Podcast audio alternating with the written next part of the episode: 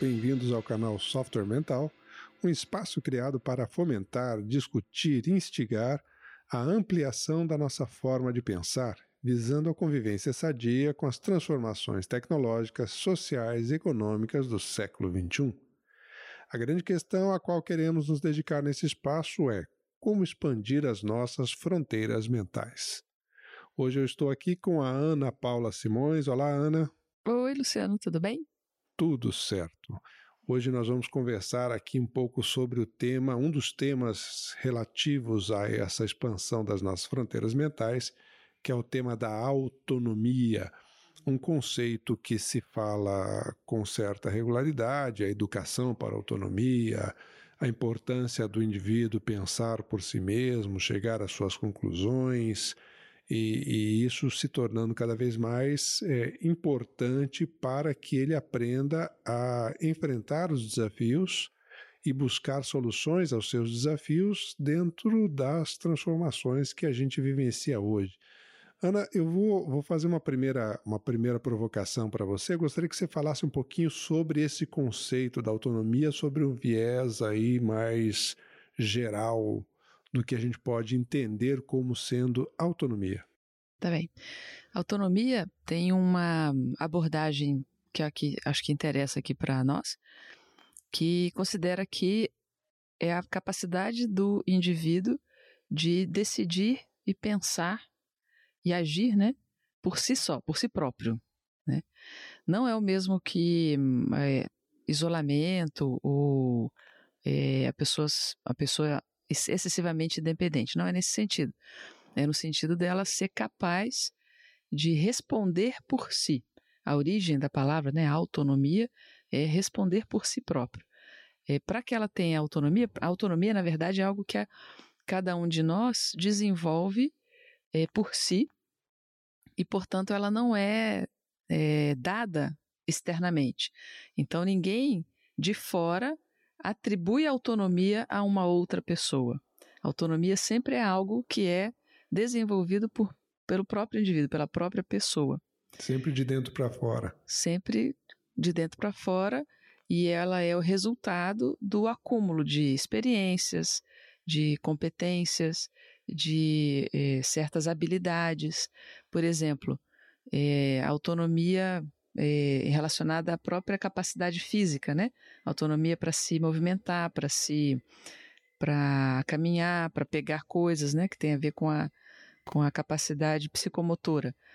Então tem desde a competência mais física, muscular, por exemplo, ou de certas é, habilidades físicas que são treinadas a partir de, um, de repetição, até autonomia considerada é, a partir do, da capacidade de entendimento, de pensamento, de conhecimento e de prática também, de experimentação, de é, tipos de atividade que a pessoa exerce por um longo período, por exemplo, ela conhece, já sabe, passa a ter mais autonomia para responder por si própria. Autonomia nesse sentido, então, Ana, tem uma relação com domínio?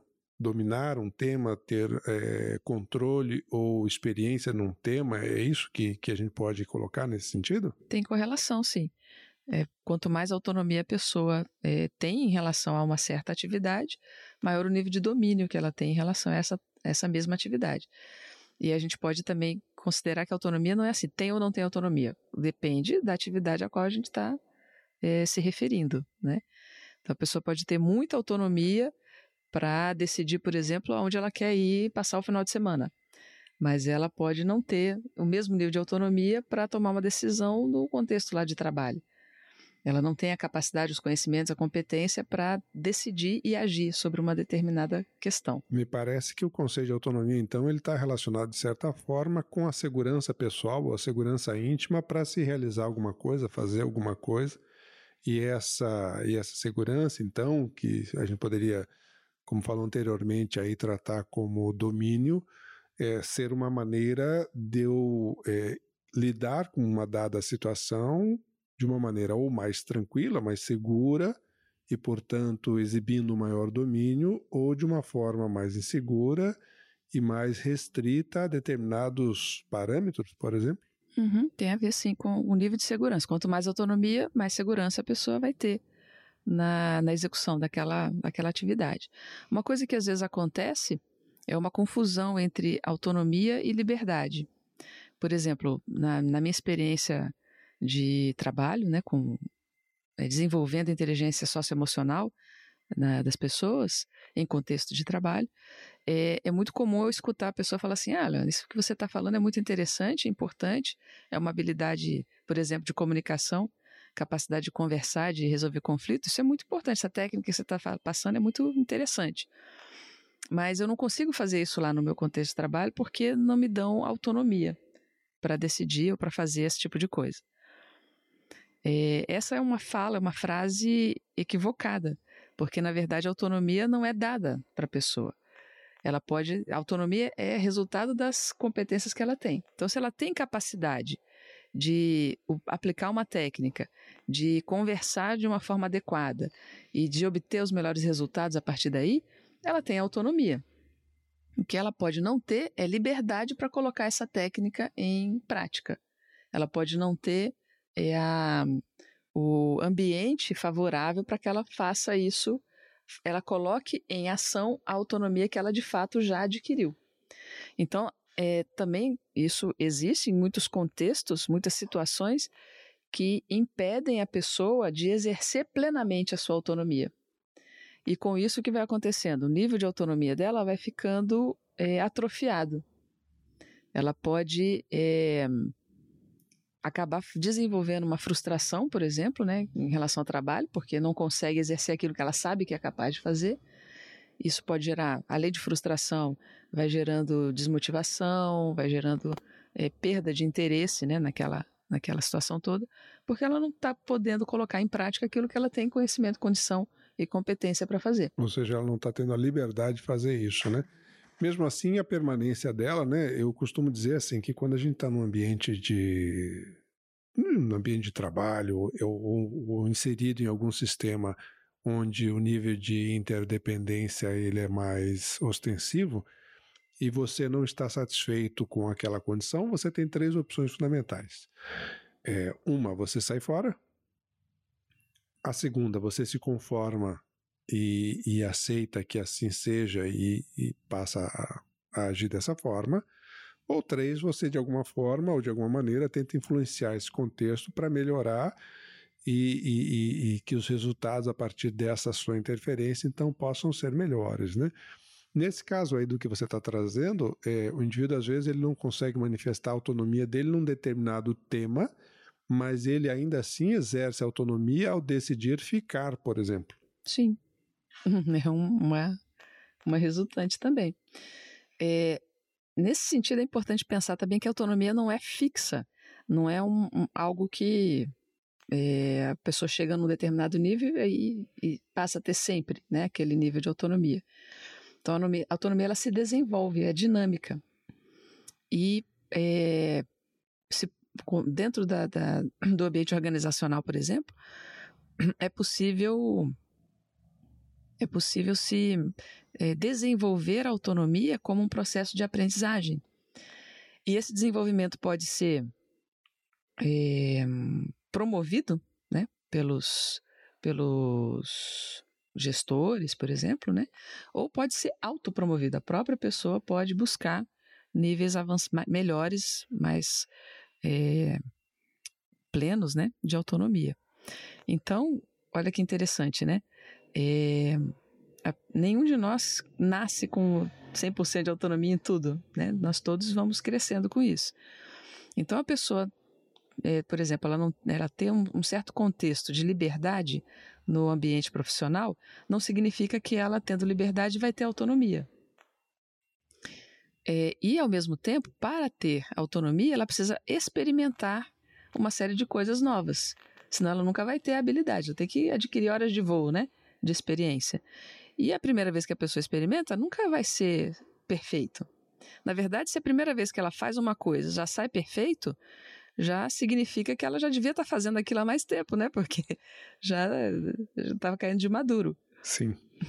É uma coisa interessante quando você, quando você fala isso, é justamente essa, essa, essa dinamicidade né, do conceito de autonomia, para que a gente possa explorar melhor é, esse, esse processo de desenvolvimento. E, e, o que me ocorre aqui, por exemplo, é o, é o dilema né, é, entre o uso da inteligência artificial nas organizações é, e o trabalho hoje considerado administrativo ou um trabalho do conhecimento que seja, mas que ainda assim ele é repetitivo de alguma forma, né?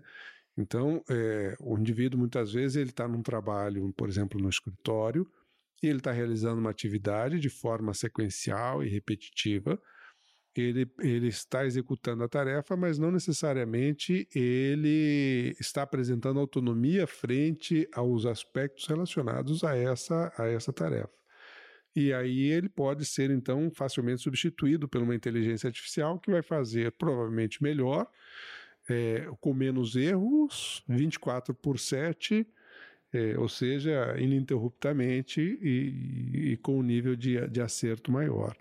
Então, a autonomia nesse contexto que a gente vive hoje, ela passa a ser importante para que justamente o indivíduo aprenda a interagir com seus desafios, pensar por si mesmo alternativas e soluções diferentes para esses desafios, e aí, novamente, então, é, se inserir na força ou, ou na, na, no, no, no, grupo de trabalho de uma forma mais efetiva, de uma forma mais qualitativa em relação às contribuições que ele dá àquele grupo, né? Uhum.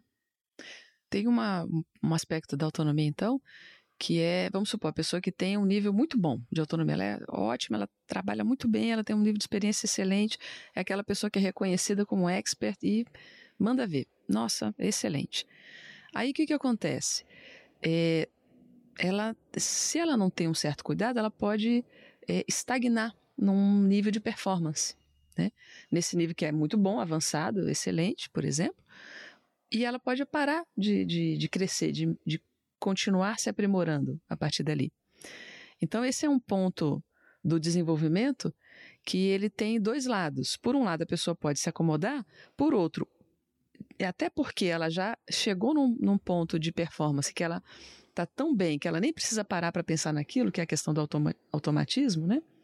Ela nem precisa parar para pensar e para ter uma boa performance, porque aquilo já é quase que natural, de tanto que ela é boa naquela capacidade.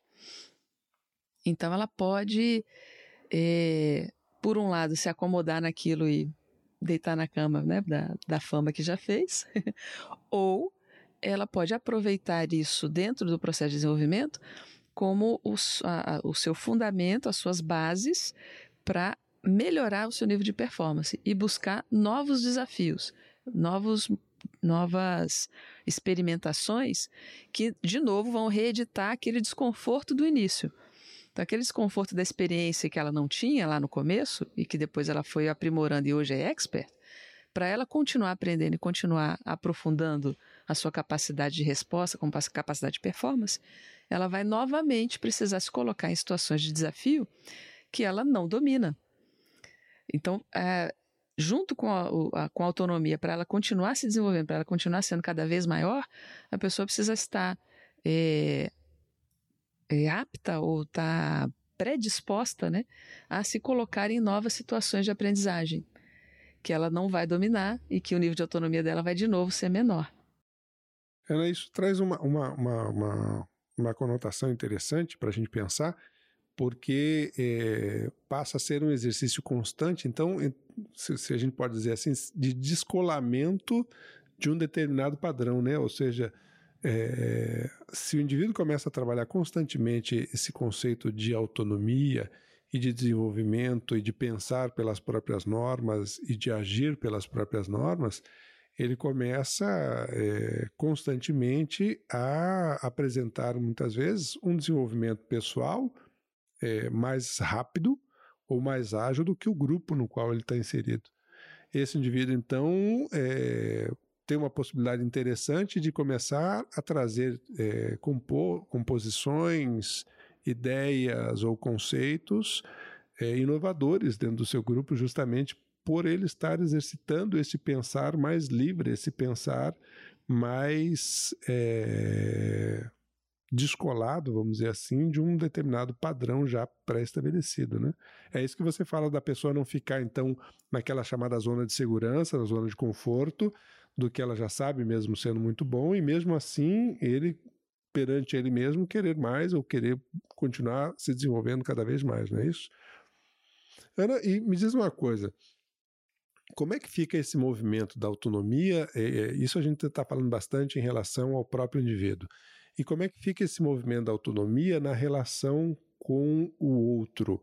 Como é que esse indivíduo, é, ou que tipo de preocupação, ou que tipo de cuidado, melhor dizendo, esse indivíduo tem que ter para que ele, nessa interação com o outro, é, ele não se feche só às suas próprias normas e passe a desconsiderar as normas ou os valores dos outros dentro desse contexto. Então, para pensar nisso, vamos pensar o seguinte: ó, o, que, que, é, o que compõe a autonomia? Basicamente, tem três elementos aí para pensar.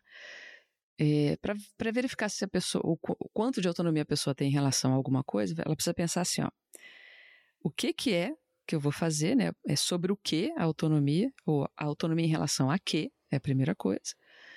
A segunda, que recursos essa pessoa tem para realizar esta tal coisa. É a segunda, então.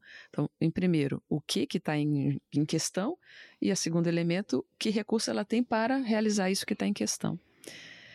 E a terceira, a terceiro ponto é que prazo e nível de qualidade são necessários para realizar esse, esse, esse ponto. Qual o prazo, qual o nível de qualidade necessário. Por que, que é importante levar em conta esses três elementos? Porque tanto para analisar a minha própria autonomia quanto para respeitar a autonomia do outro, eu vou precisar olhar esses três pontos. Tá certo? O que, que é, qual o nível de qualidade e prazo que está envolvido no processo e que recurso a pessoa tem para fazer a tal coisa, né? Então, vamos supor, né? É, eu gosto de dar o exemplo da, da criança, né? Na, se alimentando. Então, um bebezinho, por exemplo, recém-nascido, e em relação à capacidade, à necessidade de se alimentar, o nível de autonomia dele é muito menor do que o de uma criança, por exemplo, de 5 anos de idade. Tá certo? O bebê não tem várias coisas, né? Vamos pegar um dos elementos, recursos. Que recursos um bebê recém-nascido tem que são diferentes de uma criança de 5 anos? Para se alimentar. Então, o para quê? Se alimentar que recursos. Um tem recursos diferentes do outro. O bebezinho recém-nascido não tem, por exemplo, a desenvoltura da psicomotricidade que uma criança de 5 anos tem. Para poder pegar alguma coisa, alcançar um, um alimento, colocar na boca. Então, recursos diferentes, em nível de desenvolvimento diferente. É, e o nível de qualidade também, a capacidade de executar no nível de qualidade necessário é diferente também. Né? É, então, se você coloca um alimento na frente de um bebê recém-nascido, ele não vai saber reconhecer que aquilo é um alimento e, e, pegar com a mão e colocar na boca. Já uma criança de 5 anos, sim. Ela consegue reconhecer que você botou uma maçã na frente dela e ela é capaz de pegar essa maçã e morder. Certo? Muito bem. É, agora, às vezes, essa criança de 5 anos tem lá um cuidador junto com ela. Pai, a mãe, uma, uma pessoa, né, uma babá, um tio, tá ali cuidando dela e ela teria plena condição de pegar uma maçã e morder. Mas às vezes, ao invés disso, o cuidador vai lá e pega a maçã, corta, corta em cubinho, pequenininho, e ainda põe na boca da criança. O que, que aconteceu aí? A criança teria a condição de fazer por si só? Ela tem autonomia, nesse, nesse caso, para se alimentar por si só, usando essa, esse recurso que está ali, ou essa, a maçã que está ali? Tem. Mas o que aconteceu? Uma outra pessoa eh, tomou para si a responsabilidade de fazer uma série de coisas, né? Pegar a maçã, cortar, cortar em cubinho e botar na boca da criança, quando ela teria condição de fazer isso tudo, fazer esse processo de se alimentar com os próprios recursos. Ia usar uma faca para cortar e cortar em cubinho? Não. Não ia ser nesse nível de qualidade. Mas esse nível de qualidade era necessário? Provavelmente não. Quando isso acontece, eu estou deixando de dar liberdade, estou diminuindo a, a capacidade, a liberdade do contexto para que aquela pessoa, aquela criança possa desenvolver, exercer a sua autonomia. E, inclusive, aprimorar o seu nível de psicomotricidade e de entendimento de prazo e de qualidade em relação àquela, à execução daquela, daquela atividade. Então, veja, é, no, o caso do cuidador aí, ele, quando ele trata a criança como se ela não pudesse fazer aquilo, ou como se ela não tivesse condição de fazer aquilo, está é, tá deixando de respeitar o nível de autonomia presente. Está deixando de, de considerar o recurso que está presente ali. Por quê? Por causa de um critério, talvez, de pressa ou de qualidade na, na forma, né, na, no nível de sujeira, alguma coisa assim, que não é relevante, não é importante no contexto. Ana, você está falando isso aí, sabe o que, que me vem na cabeça o tempo inteiro? Aqui é aquele gestor que ele não sabe, ele não, não delega para sua equipe porque acha que a equipe não vai fazer da mesma forma que ele ou com a qualidade que ele faria aquela atividade e às vezes ele até se sobrecarrega de atividades e aí passa a não ter tempo de fazer as coisas da forma mais adequada, justamente porque então ele não, não considera os recursos da sua equipe para realizar aquelas tarefas, talvez não da mesma forma que ele, né, cortando a maçã em quadradinhos, mas executando o ato da alimentação adequada, ou seja, re, é, resolvendo aquela tarefa e executando aquela tarefa num nível de qualidade satisfatória na organização para que se obtivesse o resultado esperado, né? É isso mesmo. Então é o dá que eu faço, né? o gestor que olha e fala: ah, não, você vai demorar demais. Não, nossa, vai ficar. Passa aqui que eu faço. E aí a equipe vai ficando sem espaço, sem liberdade de, de exercer sua autonomia, sem espaço de desenvolver sua autonomia, porque não vai fazer perfeito de primeira, não vai mesmo. Mas se nunca fizer, também não vai desenvolver, né? Então, qual que é o critério mínimo de, de, de qualidade e de prazo, por exemplo? e os recursos estão presentes, e ainda assim, ó, se o recurso não está presente, um pensamento necessário para o desenvolvimento da autonomia é como é que eu faço para essa pessoa passar a ter o recurso? Porque se ela está ali para fazer isso, eu vou fazer para ela, então ela vai fazer o quê? Ou seja, então na interação com o outro, é, o conceito de autonomia passa por essa consideração, é, eventualmente até mesmo respeito, a capacidade do outro de lidar com o nível de desafios que ele tem pela frente. Isso, é isso? aí. E aí o papel de quem está observando aquele contexto, né, ou está ali como um gestor, por exemplo, né, ou é, alguém que está para ali para desenvolver, para ajudar, é de observar isso. Olha, o que, que a pessoa precisa fazer, que recursos ela tem, qual o nível de qualidade e prazo necessário. Beleza. A pessoa que está ali na minha, na minha convivência, ela não tem o recurso, se ela não tem o recurso, realmente não tem o recurso, ela precisa que esse recurso venha externamente. Se eu tenho essa capacidade, esse recurso, então eu posso provê-la temporariamente do recurso que lhe falta, mas apenas na medida do que lhe falta. Uhum. E às vezes eu não paro para pensar até onde a pessoa pode ir e aonde ela vai realmente precisar de mim. Né? E com isso começa a se criar laços de dependência que não são não são sadios, né? Uhum. E aí lá pelas tantas a pessoa está lá sobrecarregada, ou para as coisas acontecerem ela, ela, começa a criar uma crença, né, dentro da cabeça dela de que para as coisas acontecerem só se ela colocar a mão. Ninguém consegue pensar sozinho, né? Então vai começando a criar uma série de, de pensamentos disfuncionais que vão tornando as pessoas à volta dela dependentes e ela vai ficando meio que revoltada. No começo parece até interessante, bacana, todo mundo precisa de mim. Às vezes isso atende a uma certa carência é, emocional, mas com o tempo a sobrecarga vai, vai virar esse, essa, essa, essa relação. E isso vai tornar a relação é, pesada, penosa e difícil, né? Para que realmente se consigam os objetivos. É, tem uma, uma, uma questão interessante aí, que, ou pelo menos um, um, um aspecto que me chama a atenção da, dessa, dessa nossa conversa aqui, que está relacionado, então, é, a esse respeito ao, à capacidade do outro de realizar uma atividade ou realizar uma tarefa de acordo com os recursos que tem. É, toda vez que eu não respeito isso, é, eu, na verdade, estou me colocando como é, capaz e o outro como não capaz de fazer alguma coisa, né?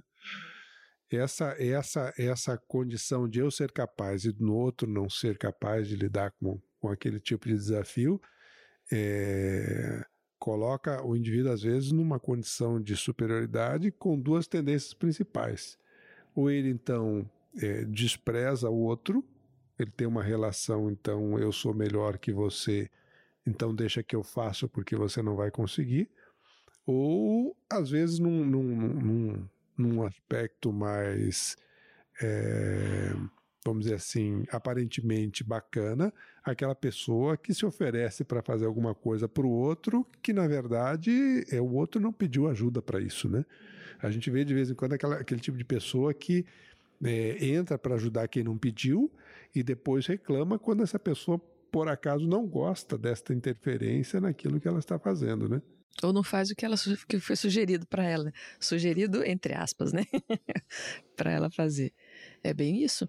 Então, veja, é, é muito comum né, nas relações entre as pessoas o, não se levar em conta essa, essa observação do outro, né? Do, o, o que, que é que essa pessoa tem, o que, que ela é capaz de fazer, o que, que ela tem de recurso o que eu observo às vezes, né, nas, na, nas dificuldades de relacionamento, né, nos conflitos, por exemplo, nas empresas, ou não só nas empresas, né, nas relações em geral, é essa dificuldade de reconhecer o recurso que o outro tem para fazer as coisas. É, e às vezes é tão evidente, né? É tão, não, não, não precisa ser fazer curso de psicologia para fazer, para analisar a, as características e traços da pessoa que está aí a, com você um, um, pouco de convivência com o outro já te dá informações, né? Sobre o que, que essa pessoa pode ou não pode, tem condição, não tem condição, é capaz ou não de fazer. Já, a gente sabe de, a gente desconfia, né? De várias coisas nesse sentido. E muitas delas são muito claras. Então, por exemplo, ó, a pessoa ela tem é, formação, ela é capaz de ler? É. A pessoa é capaz de conversar com outras pessoas? É. então são, são, são observações muito muito diretas, né, que se pode se pode ter. Então, vê, se a pessoa é capaz de ler e é capaz de conversar, ela tem a princípio os, os as habilidades, né, ou as capacidades para é, ler um texto e para conversar com outra pessoa sobre esse texto. Não tem? Tem. então, se ela tem essas capacidades, ela pode é, fazer uma série de coisas, basicamente a partir daí. Então, por exemplo, é, às vezes um, uma pessoa conhece uma outra que está desempregada, vamos supor. E aí ela quer ajudar a pessoa. Mas ela ajuda fazendo assim: ela vai lá, compra o jornal. Hoje em dia não é tanto jornal mais, né? Mas vai buscar num site, alguma coisa assim, é, vagas disponíveis. Aí ela vai lá e seleciona as vagas disponíveis e apresenta, chega lá na pessoa, fala assim: ó, eu vi essas vagas aqui, tem, tem a ver com o seu, o seu currículo, e eu já entrei em contato e marquei, agendei aqui as entrevistas, você só tem que ir lá nessa data. Aliás, na verdade, não, você não precisa nem se preocupar com isso. Eu vou te buscar em casa e eu levo você até lá para você fazer a entrevista. Ok. Vamos agora voltar, rebobinar a fita. Será que essa pessoa não teria condição de ter ela própria buscado nos sites as vagas que a interessam, entrado em contato, marcado as, as entrevistas e ir por, por conta própria até lá fazer essas entrevistas? Por que, que eu estou tomando essa, né? A pessoa está tomando para si essa responsabilidade quando o outro tem condição de responder por si próprio? É estranho, né? E, no entanto, comportamentos desse tipo a gente vê, é, é muito comum a gente observar. Mas por quê? Por existir muitas vezes essa necessidade de tomar para si uma responsabilidade, porque aquilo dá uma certa é, satisfação, talvez, sensação né? Sensação de utilidade. Uhum, uma sensação de utilidade. A pessoa poderia fazer, continuar tendo, sendo útil, sendo assistencial, sendo sendo ajudando a pessoa, poderia. Ela podia dizer, olha, tem esses sites aqui que, que tem, apresentam vagas. Que tal você dar uma olhada? Pronto. Ela não precisa fazer mais do que isso, por exemplo. Né? É um, um aspecto que me chama atenção aí dentro dessa, dessa, desses exemplos que você trouxe para a gente aí, é que é, para que eu possa trabalhar essa autonomia em alto nível, Eu preciso, de um lado, então, considerar as minhas capacidades, meus recursos, os prazos e qualidades que eu consigo atender. Preciso considerar isso do outro também, né? E aí, nessa, nessa situação, eu preciso, então, aceitar é, a forma do outro ser e não querer controlar o outro, porque uma coisa muito comum e, e, uma das coisas que me chama muita atenção nos conflitos, a maioria dos conflitos humanos, eles se dão por uma tentativa de controle, né? Eu quero que o outro faça do jeito que eu imaginei que deveria ser feito. E quando ele não faz da forma como eu imaginei, eu fico chateado com ele por isso. Então, a maioria dos conflitos humanos, em casa, no trabalho, na sociedade de modo geral, é porque alguém tinha uma expectativa que as coisas fossem de um determinado jeito e muitas vezes tenta controlar as coisas para que elas sejam desse jeito. E acabam não sendo porque são outras pessoas, são outras cabeças, são outras vontades, são outros entendimentos sobre uh, o que deve ser feito, o mais adequado num determinado contexto. E daí muitas vezes se criam muito, muitos, muitos ruídos nessas relações que perdem qualidade e, em função justamente dessa tentativa de controle, que é um conceito é, que não se encaixa dentro da, da autonomia ou da vivência plena da autonomia, né? já que eu preciso respeitar as minhas normas e preciso respeitar as normas dos outros. E em sociedade a gente vê isso com muita frequência, porque a nossa sociedade é estabelecida em, em determinadas, em, em, a partir de certas normas que, que formam a nossa cultura, é, aqui no, na nossa cultura ocidental, mas é, se a gente vai considerar o planeta, nós temos uma diversidade cultural muito ampla. E, e a gente querer impor a nossa a nossa forma de ver ou querer controlar a forma de ver dos outros é justamente um, um, um elemento ou um tipo de postura que causa muitos problemas, muitos ruídos, muitos conflitos, muitos desentendimentos e que, ao mesmo tempo, é, restringe a nossa capacidade de uma atuação mais qualitativa né, nos contextos onde a gente está. Uhum. Aí a gente reforça aquele aspecto lá dos três pontos da autonomia, né? É, a pessoa está consciente de, do o que, que é que precisa ser feito, o, o qual é a atividade para a qual ela está olhando, né, a questão da autonomia. Então, o que é o objetivo, né, o, o resultado final necessário, qual o nível de qualidade e prazo necessário e os recursos que a pessoa tem. Se a pessoa faz uma análise, consegue fazer uma análise desprendida, né, desses três pontos, ela vai conseguir respeitar a autonomia do outro mais. Porque, veja, o, o que, que a pessoa precisa fazer, né? Qual é o objetivo naquela, naquela relação autônoma? Esse objetivo vai dar o tom da relação. A, o, por exemplo, o que precisa acontecer é chegar a tal objetivo, a tal questão. Como ela vai chegar lá é uma outra coisa. O meu como tem a ver com as minhas, as minhas referências, a minha experiência, a minha cultura, como eu fui criada, a minha personalidade, é o meu jeito.